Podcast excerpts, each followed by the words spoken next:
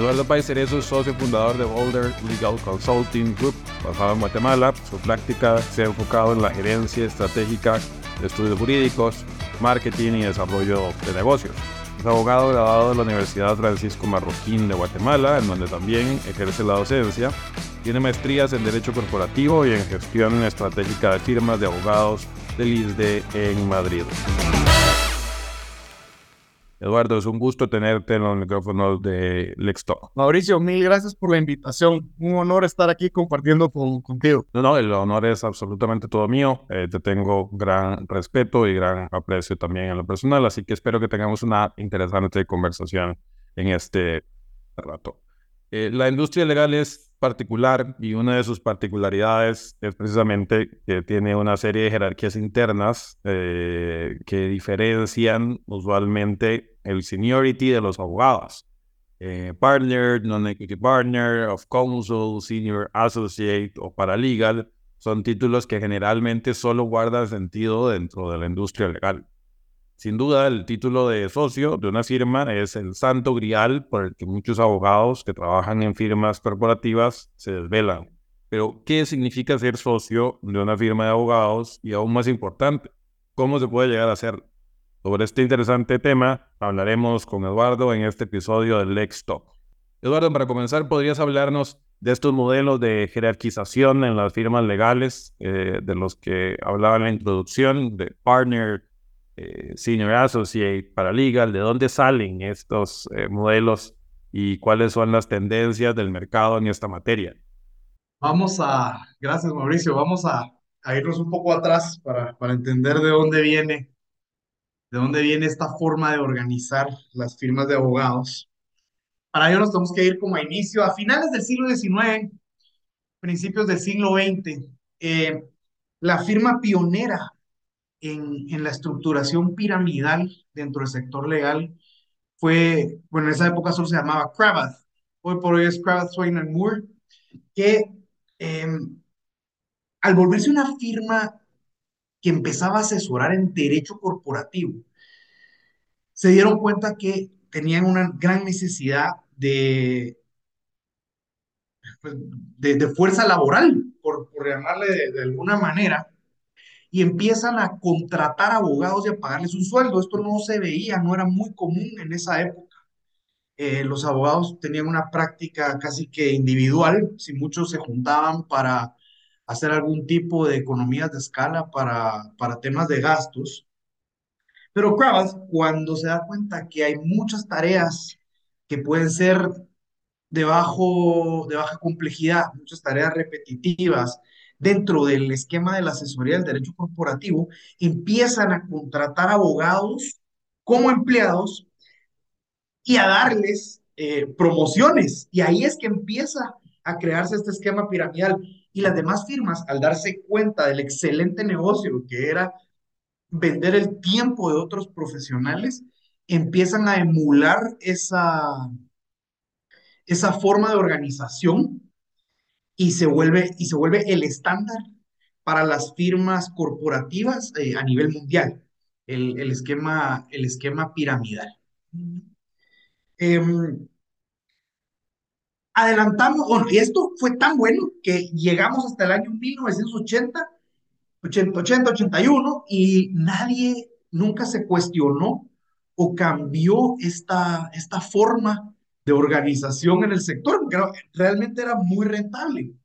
Sin embargo, por presiones del mercado, por eh, aspiraciones de los, de los abogados, ya en los ochentas sí se empieza a, cuestionar la, la, la, pirámide estricta y entonces empiezan a salir todas estas nuevas categorías de abogados eh, o formas de hacer las cosas, como que los counsel, que los lateral hires, em, todas las, eh, todos los, los acuerdos de, diferenciados de cómo repartirse las, las ganancias de la firma, etcétera, nacen a raíz de que empieza a haber un shift en el mercado, especialmente en, en esos abogados jóvenes que, que, estaban alimentando la pirámide desde, desde la parte de abajo. ¿Y, y cómo lo ves, digamos, en, en, en qué momento eh, en América Latina se comienza a hacer eh, eh, tendencia también copiar este, eh, este modelo? ¿Es algo más, más reciente o, o, o Es, es mucho más reciente y viene, muchos de los cambios en Latinoamérica se, se dan por dos razones. Uno, por la llegada de firmas eh, estadounidenses o europeas que empiezan a competir en la región.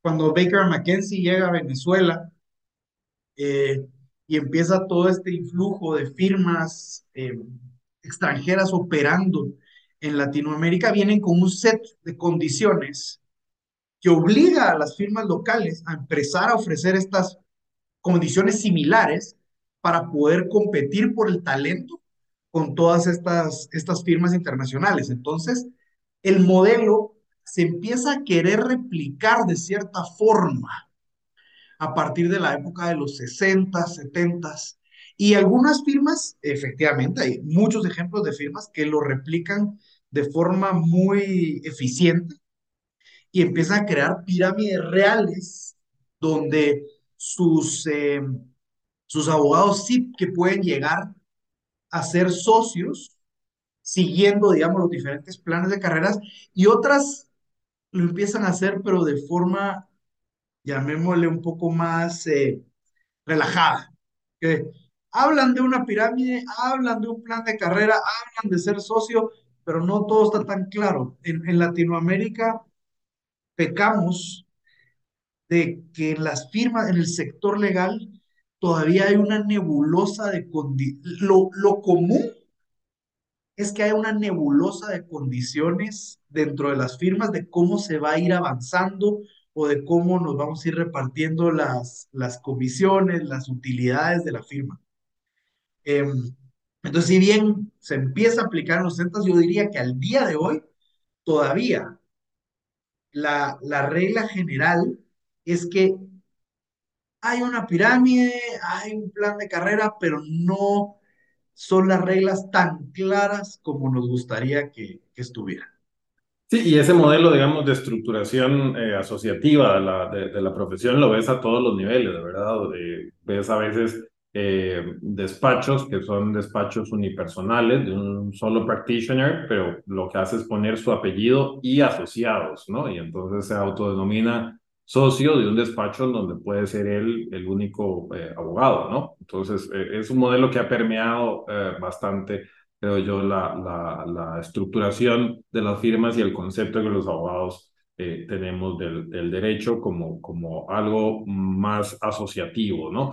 Pero eh, generalmente a partir de cierto momento, casi todos los abogados que trabajan en una firma de cierto tamaño comienzan a sentirse de alguna forma presionados eh, o ilusionados por alcanzar ese partnership dentro de la firma. Eh, la pregunta inicial es, ¿qué implica ser socio de una firma, de tu visión como consultor de firmas legales? Ok, y tal vez solo antes de contestarte eso, voy a, voy a hacer mención a lo que decís de que sí, empieza esa ilusión de querer ser socio, eh, muchas veces provocada un poco por por, por Hollywood, ¿no? Que es, todos, todos nos, nos, nos, acordamos de Mike Ross o de Harvey Specter y todos estos queriendo llegar a ser socio. Entonces empezamos como a romantizar la, la, la figura.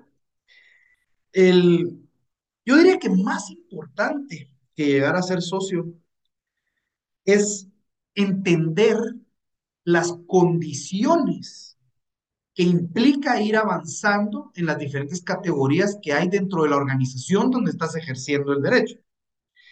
Eh, si ser socio per se te va a llevar a un set de condiciones que te van a permitir desarrollar tu carrera de una mejor manera, esa es la aspiración. La aspiración es cómo mejoro mis condiciones internas y mi influencia dentro de la organización eh, a medida que, que, voy avanzando. A eso le llamamos hoy por hoy el, ser socio. Sin embargo, en, en las firmas, y, y, para, y para responder a tu pregunta, Mauricio, vamos a hacer eh, mención específicamente a lo que es ser socio equity. Pues entiendo que después vamos a hablar de la diferencia entre las dos categorías, pero lo que implica ser socio equity de una firma de abogados es que pasas de ser un empleado a ser un dueño. Ese es el primer cambio. O sea, el... Que equity, perdón ahí que te eh, interrumpa, equity lo que quiere decir es que es un socio que tiene es... acciones, ¿verdad? Eso es de lo que estamos hablando cuando hablamos de un equity. Sí, un socio, un socio equity es un, un, socio que tiene acciones, un socio, bueno, obviamente va a depender de la estructura de la firma, pero dentro del, del derecho corporativo per se, un, un socio lo que entendemos por socio. Entonces, lo, lo, primero que va a implicar ser socio es ese cambio de mentalidad. O sea, pasas de ser un empleado, pasas de ser un ejecutor eh, a ser dueño, dueño de la organización. Entonces, ser dueño de la organización, lo que implica es que ya tenés que preocuparte no solo de atender a tus clientes y ejercer el derecho. O sea, me decía un socio en Miami cuando, cuando hablaba con él y me decía, mira, ahora es que yo voy viendo si la pared está manchada, yo voy viendo si no hay papel de baño en los baños, yo voy viendo si se limpió bien, o sea, todo eso implica ser socio, estar pendiente de todo lo que, lo que está alrededor de la operación de la firma. Eh, un factor súper importante al momento de que cualquiera llegue a ser socio, eh, tiene que empezar a preocuparse del bottom line, de las finanzas de la firma. El ser socio ya no es solo decir, bueno, ¿cuánto, cuánto me llega de mi cheque por mi sueldo y por mis variables? Es cómo está operando la firma en general para que lo que te toca, dependiendo de la fórmula de compensación de socios que tenga, se optimice. Y para optimizar eso hay que entender las finanzas de la organización. Entonces, eh, entender administrativamente, entender financieramente, eh, preocuparte del bienestar general, de la operación general de la firma. O sea, todas estas nuevas responsabilidades de dueño es lo que implica, es lo que implica ser socio. Volviendo al, al tema de las diferencias eh, entre los modelos de, de, partnership que existen, de eh, equity partner, non-equity partner, eh, que a veces en España se dice socio de cuota o socio profesional. ¿Qué tendencias ves en este punto en América Latina? Ok, primero, ah, y ahora sí, entremos como a explicar la diferencia entre un equity y un non-equity. O sea, los equity son lo que hablábamos, pues accionistas, en, en toda la, la amplitud de la palabra. Son aquellos que tienen acciones y, y, que, y que son dueños de la organización. Los non-equity, se les ha llamado cabal, non-equity, socios industriales, eh, socios de trabajo.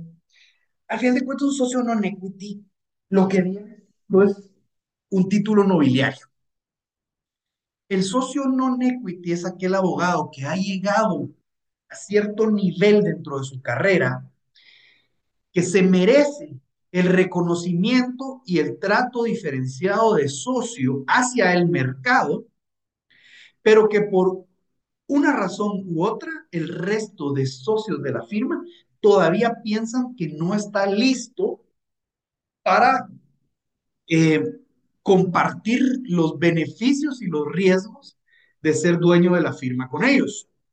Entonces, eh, a veces cuando, cuando me preguntan socios jóvenes sobre este tema y me dicen, mira, es que me van a hacer socio non-equity, primero los felicito porque sí es un logro. O sea, estás avanzando en ese plan de carrera, estás agarrando más influencia dentro de la organización y vas en camino y se te está reconociendo por eso.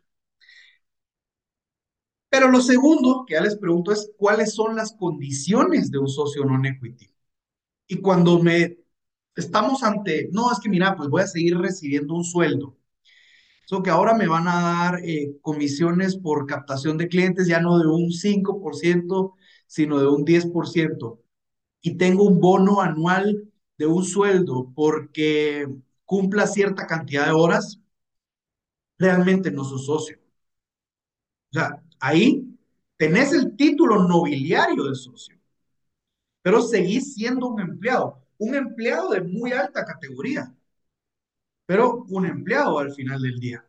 Entonces, velo como me están preparando para ser un socio equity, un socio de verdad, un socio que ya si la firma se mete a un problema que tiene que pagar dos millones de dólares, me toca pagar un porcentaje de ese problema, o si la firma le quedaron utilidades por X millones de dólares, pues me toca una parte de esas utilidades. Entonces, el socio non equity, a mi criterio, obviamente dependiendo de las condiciones específicas de la firma, pero bajo las, las que les describí ahorita, sigue siendo un asociado, un empleado de la firma, que está muy cerca de llegar a ser socio. Esa es la diferencia primordial entre equity y non-equity. Entonces, eh, a, mi criterio todavía es un título nobiliario, sin embargo, es eh, muy respetable el haber alcanzado esa posición, porque quiere decir que ya estás a un paso de sentarte en la mesa de los dueños de la firma.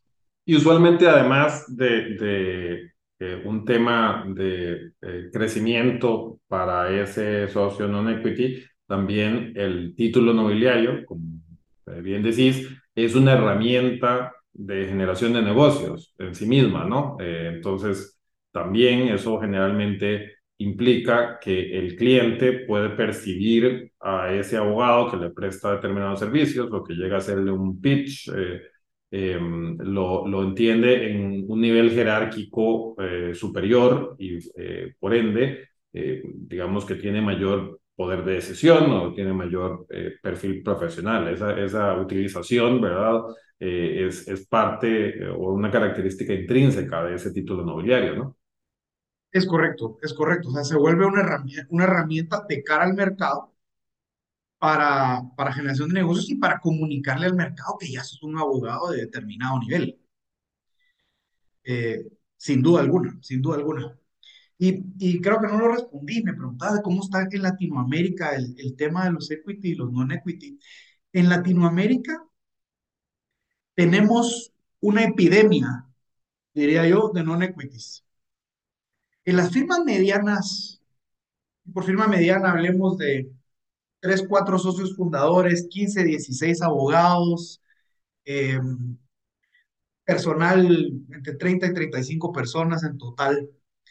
Eh, van avanzando estos, estos asociados senior, digamos, y los socios fundadores ven la necesidad de darles ese reconocimiento, pero no se atreven a abrir el partnership. Entonces vemos firmas que, terminan siendo ya no pirámides, sino diamantes, en los cuales tenés dos socios equity, siete socios non-equity, cinco asociados senior y cinco, cinco paralegales, seis paralegales. Entonces, porque les avanzó tanto su gente, fueron tan buenos, son tan buenos ejecutores, son los que ya tienen las relaciones con los clientes, pero no son, por alguna razón, sienten los socios fundadores que no están listos para ser socios. Generalmente va relacionado a, a, generación de negocios, que fueron abogados, que fueron tan excelentes ejecutores durante tantos años, que hoy por hoy atienden a los clientes divinamente bien, pero nunca desarrollaron las habilidades para generar negocio. Entonces, se estancan, si lo querés ver así, como en socios non-equity y la visión de los equity es, no lo puedo hacer socio de pleno derecho todavía, porque eso quiere decir que solo vamos a recortar en más pedazos el pastel en vez de crecerlo. Y eso ha generado, especialmente en las firmas medianas de Latinoamérica, lo que llamamos una epidemia de non-equities. Y es parte de la razón por la cual al final no se consolidan tanto los mercados. En los mercados menos sofisticados vas a ver que siempre hay una decisión tremenda de socios non-equity que van y ponen sus firmas porque no se les da ese brinco final. Y muchas veces a costa de, de llevarse a una, una parte importante de la cartera, porque son los que llevan 10 años atendiéndolo. Sí, y también, lo, digamos, lo que sucede desde el punto de vista de, de la eh, generación de negocios que decía es que, es que el, el crecimiento de una firma también debería implicar que ese salto de un asociado con un muy, buen perfil a ser socio también implique que comience a conformar su propia cartera de clientes y que comience a conformar también su propio equipo, ¿no? Es la forma en la que eh, se puede evitar esas organizaciones en donde hay eh, más caciques que indios, ¿no? Sí, y ser, y ser muy claros en cuando estás hablando del plan de carrera, cuando estás hablando con tus abogados de su desarrollo, o sea, ser muy claros y decirles, miren, a partir de tal edad, a partir de tal nivel, empiecen a preocuparse de la generación de negocios. O les voy a empezar a dar capacitaciones en generación de negocios, porque eso va a ser la diferencia entre que ustedes sigan avanzando en su carrera o lleguen a un momento en que se estanquen. Porque esto es algo que muy poca gente dice abiertamente, pero en la realidad. Los esquemas de poder en las firmas de abogados se inclinan hacia el originador, hacia el generador de negocios.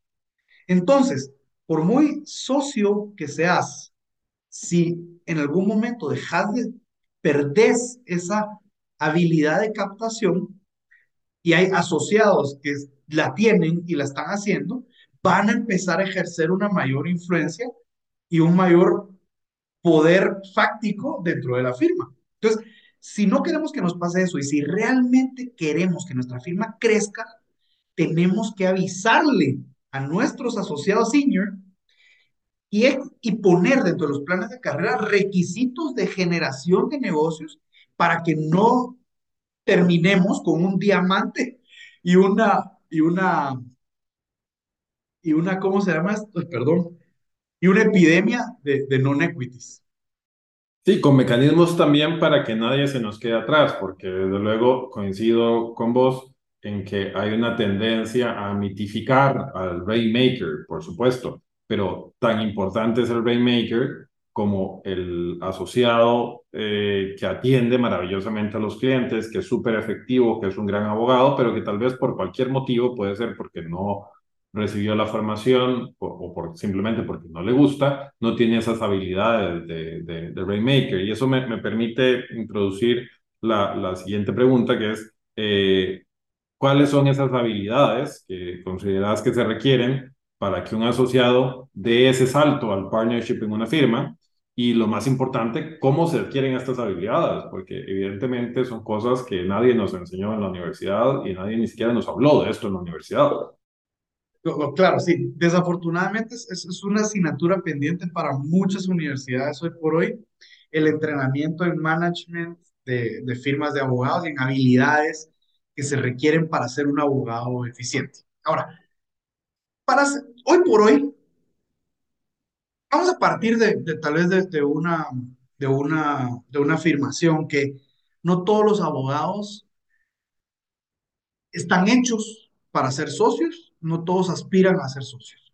Ser socio de una firma de abogados, ser un socio con las características que se requiere el día de hoy, es difícil. O sea, no es para cualquiera. Porque el abogado, por la naturaleza del ejercicio jurídico, debe ponerse muchas chaquetas. Y estas chaquetas deben ser dominadas por todos aquellos que quieran ser un socio excepcional. Entonces, ¿cuáles son estas chaquetas? La primera debe ser un excelente ejecutor. debe ser un excelente abogado, realmente un genio en su ejercicio profesional, en su área de práctica, en su área de especialización. Y a ver, y ser tan bueno que ya logró aprender y crear equipos alrededor de él para delegar que puedan ejecutar con el mismo nivel de calidad que tienen ellos. Entonces ahí van dos, es excelente ejecutor y excelente para manejar equipos, entrenarlos y delegar tareas. Luego debe ser, si no un excelente administrador, por lo menos alguien que entienda el negocio del derecho y se interese en diferentes elementos de la administración de la firma. Si a vos no te gustan las finanzas, pues no seas el socio a cargo de revisar las finanzas, pero por lo menos tenés que entenderlas. Por lo menos tenés que saber qué significa profit per partner y de dónde viene. Pero tal vez lo que te gusta mucho es la tecnología. Entonces, te involucras en la parte de administración que va a implementar soluciones tecnológicas dentro de la firma. O sea, es interesarse en alguna parte de la administración y hacerla bien. Esa es otra habilidad. Y la no menos importante, pero que menciono de último, es rainmaking. O sea, definitivamente, de una forma o de otra, tenés que como socio aportar a la captación de clientes y de asuntos de la firma. Y vos mencionabas que nadie se queda atrás, que son excelentes ejecutores, etcétera. Eso no los exime de tener que hacer actividades de generación de negocios. Ojo, pueden ser actividades de generación de negocios a lo interno, no necesariamente la captación de nuevos clientes, pero se pueden volver muy buenos en hacer upselling, se pueden hacer muy buenos en hacer cross-selling, pueden generar diversas iniciativas de, yo les llamo resurrección de clientes, que es analizar qué clientes tenía la firma y ya no les han pedido asuntos y darles una llamada para atenderlos. O sea, la generación de negocios no necesariamente solo hacia lo externo, hay muchas cosas que se pueden hacer a lo interno. Y un socio que no por naturaleza, por interés, por lo que querrás, no sale a captar clientes fuera, debiese de tener la disciplina y las habilidades para aumentar la rentabilidad de la cartera interna. Entonces, generación de negocios desde esa, desde cualquiera de las dos perspectivas, es una habilidad muy importante que tiene que tener un socio de una firma de abogados. Y la otra parte de, de, la pregunta era cómo se adquieren esas habilidades. Ah, es cierto, ok. Eh, las, hay, cursos, eh, eh, hay muchos cursos que abordan cada una de estas. Y dentro del plan de carrera de las firmas de abogados, si es un plan de carrera formal que busca crear socios, debiesen de estar los diferentes programas que cada socio debería de tomar en cada momento de la evolución de sus carreras. Em, entonces, temas de management, de firmas de abogados, hay muchos. Eh, yo les puedo recomendar el que hice yo, que fue en el Instituto Superior de Derecho y Economía de Madrid hace muchísimos años, muy bueno. Te da un overview de cómo funciona una firma de abogados. Todo abogado debiese tomar un curso de management de firmas de abogados si tiene una aspiración formal a ser un, socio excepcional. Esa es una. Manejo de equipos.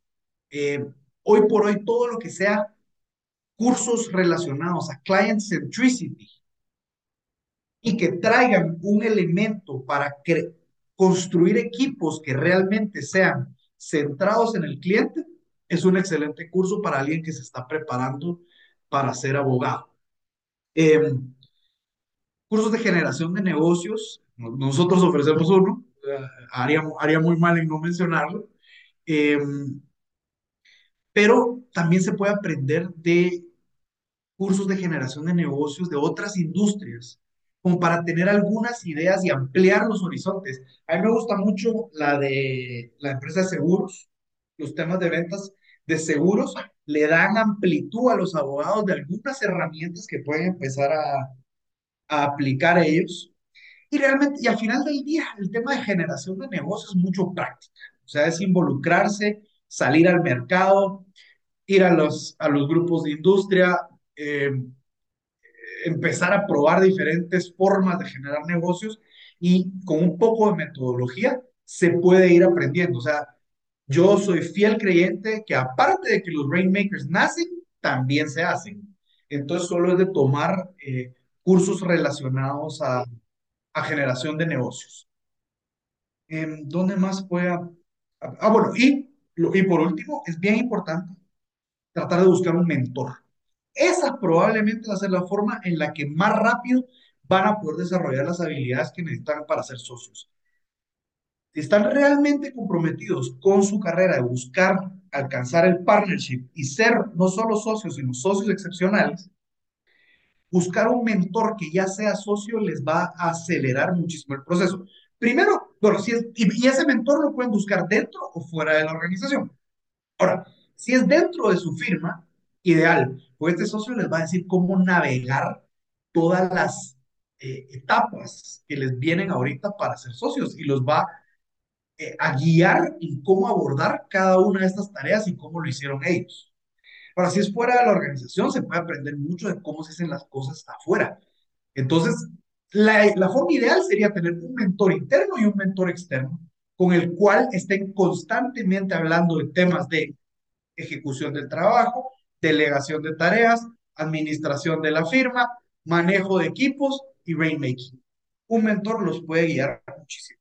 En caso no encuentren, eh, bueno, además de todos los programas formales que les, que les acabo de mencionar. Excelentes ideas eh, y quisiera que te pudieras referir al programa del John Partner Retreat que organizas, que organiza tu empresa, que es una experiencia que a mí me hubiera encantado tener a disposición cuando eh, hace una década di el paso de convertirme en socio de, de una firma. Eh, ¿Podrías hablarnos un poco de este programa y, sobre todo también cuáles son los principales beneficios que los asistentes adquieren en esta experiencia? Encantado, no, hay un tema que me gusta hablar más que el John Partners Retreat. Gracias, Mauricio. Eh, voy a contar un poquito de historia, solo para, para entender de dónde nace el programa. Eh, nosotros en Boulder tenemos dos ejes, un eje estratégico y un eje de generación de negocios. En el eje de estrategia generalmente hablamos con socios fundadores o con socios que ya llevan muchos más años y la queja consistente de ellos era, mira, es que estamos nombrando nuevos socios, pero parecen asociados glorificados, se sientan en la mesa y ni hablan. No siento que estén viviendo a la altura de lo que se esperaba de ellos a raíz de su nombramiento. Pánico. Del otro lado, Un poco de pánico escénico, ¿no? Ah, a veces, a veces es pánico escénico, a veces es falta de capacitación, pero era la queja consistente de los, de los socios fundadores. Del otro lado, cuando hacemos los programas de business development en las firmas, trabajamos mucho con asociados senior o con socios recién nombrados. Y ahí la queja era al revés. Era, mira, es que me hicieron socio y ni me han explicado muy claro cuáles son las condiciones. No sé qué se espera de mí en mi rol de socio. No me dieron, ahora resulta que tengo que traer clientes y no me habían dado capacitación para traer clientes. Entonces, había una frustración de un lado y una nebulosa del otro lado. Entonces empezamos a investigar y esto con firmas de México a Perú, consistente en todos los países de Latinoamérica. obviamente, cuando empezamos a investigar qué pasaba, identificamos que en firmas de Estados Unidos, en firmas grandes, en firmas mundiales, pues tienen programas de capacitación de socios en el cual van preparando a todos estos socios tres, cuatro años antes de que dan el brinco. Pero hace sentido, porque en esas firmas están promoviendo 25, 30 socios al año. Mientras que en Latinoamérica, por la estructuración de nuestras organizaciones, en las firmas más grandes hacen uno o dos nombramientos al año y en las medianas y pequeñas uno cada vez que hay luna llena mezclada con eclipse. O sea, no vale la pena crear programas internos de socios. Y ahí es que nace el Young Partners Retreat para llenar ese vacío que hay en capacitación de socios para las firmas de abogados. Entonces, ¿qué hicimos? Eh, primero empezamos a mover la discusión, a que se hable mucho más del rol de socio en la región, que reconozcamos que hay una necesidad de entrenar a los abogados que pegan este salto. Es responsabilidad del abogado ser un excelente abogado para ser un excelente socio, pero es responsabilidad de la firma darle todas las herramientas para que sean ese excelente socio. Y ahí es que nace Young Partners Retreat. Young Partners Retreat es un evento de tres días en Miami, en el cual les damos entrenamiento a los eh, asociados que van a ser socios o a los socios nombrados sobre temas de management de firmas de abogados, manejo de equipos, client centricity, generación de negocios, y les damos también un entrenamiento sobre el overview del eh, mercado de servicios legales de Latinoamérica. Esto lo hacemos mediante speakers de muy alto nivel. Tenemos a Michelle Di Stefano, que es una profesora de Harvard y la Universidad de Miami. Tenemos a Tim Girben de Legal 500. Este año nos va a acompañar Itzika Miel, que es el Head of Marketing and Business Developer, Business Development de la IVA, del Comité de la IVA, de Marketing y Business Development.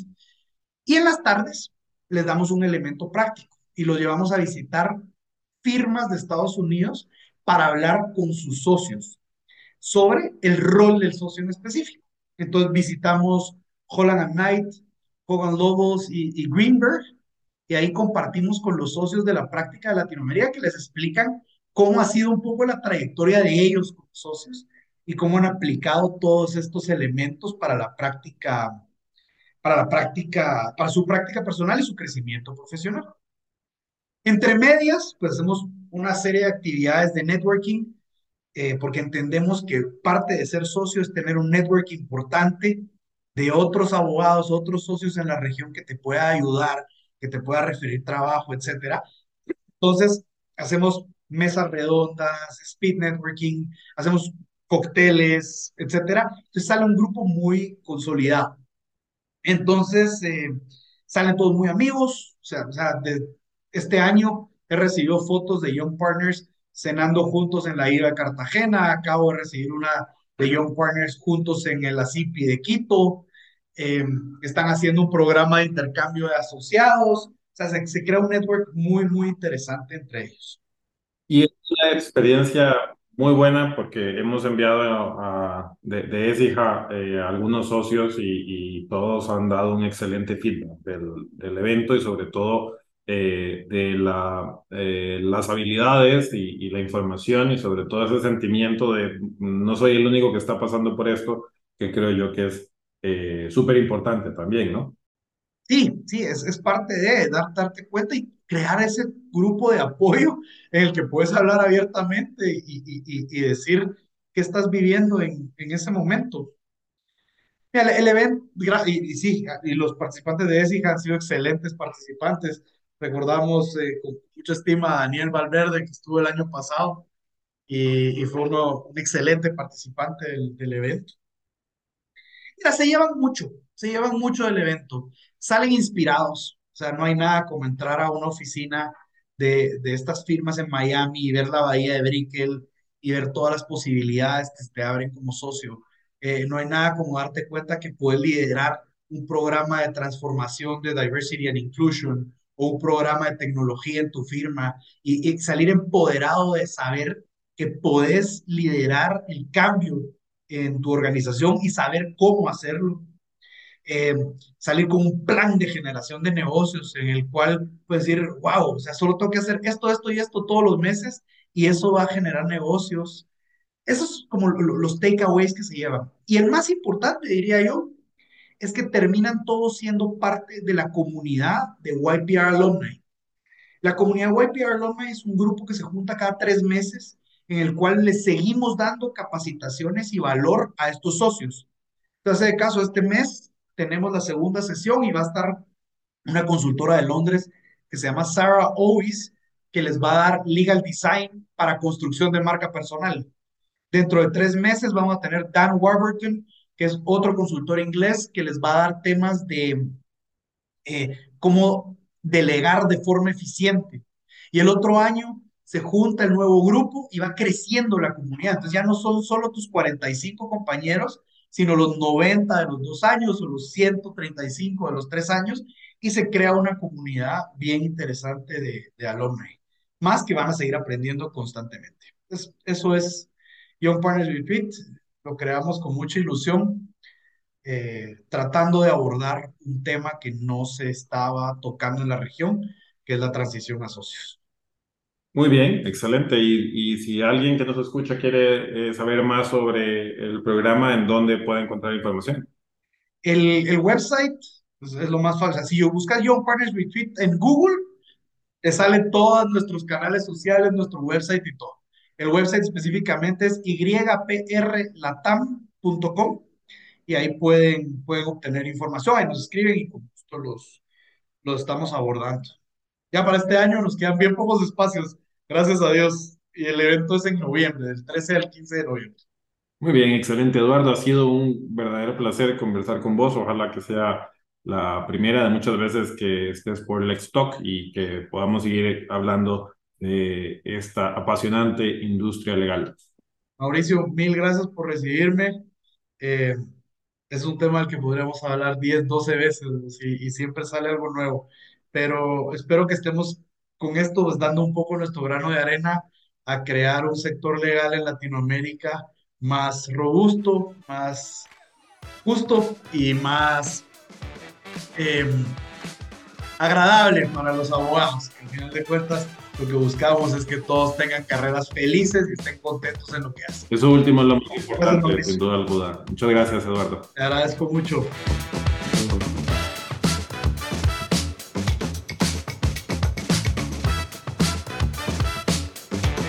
Muchas gracias por acompañarme en un nuevo episodio de Next Talk.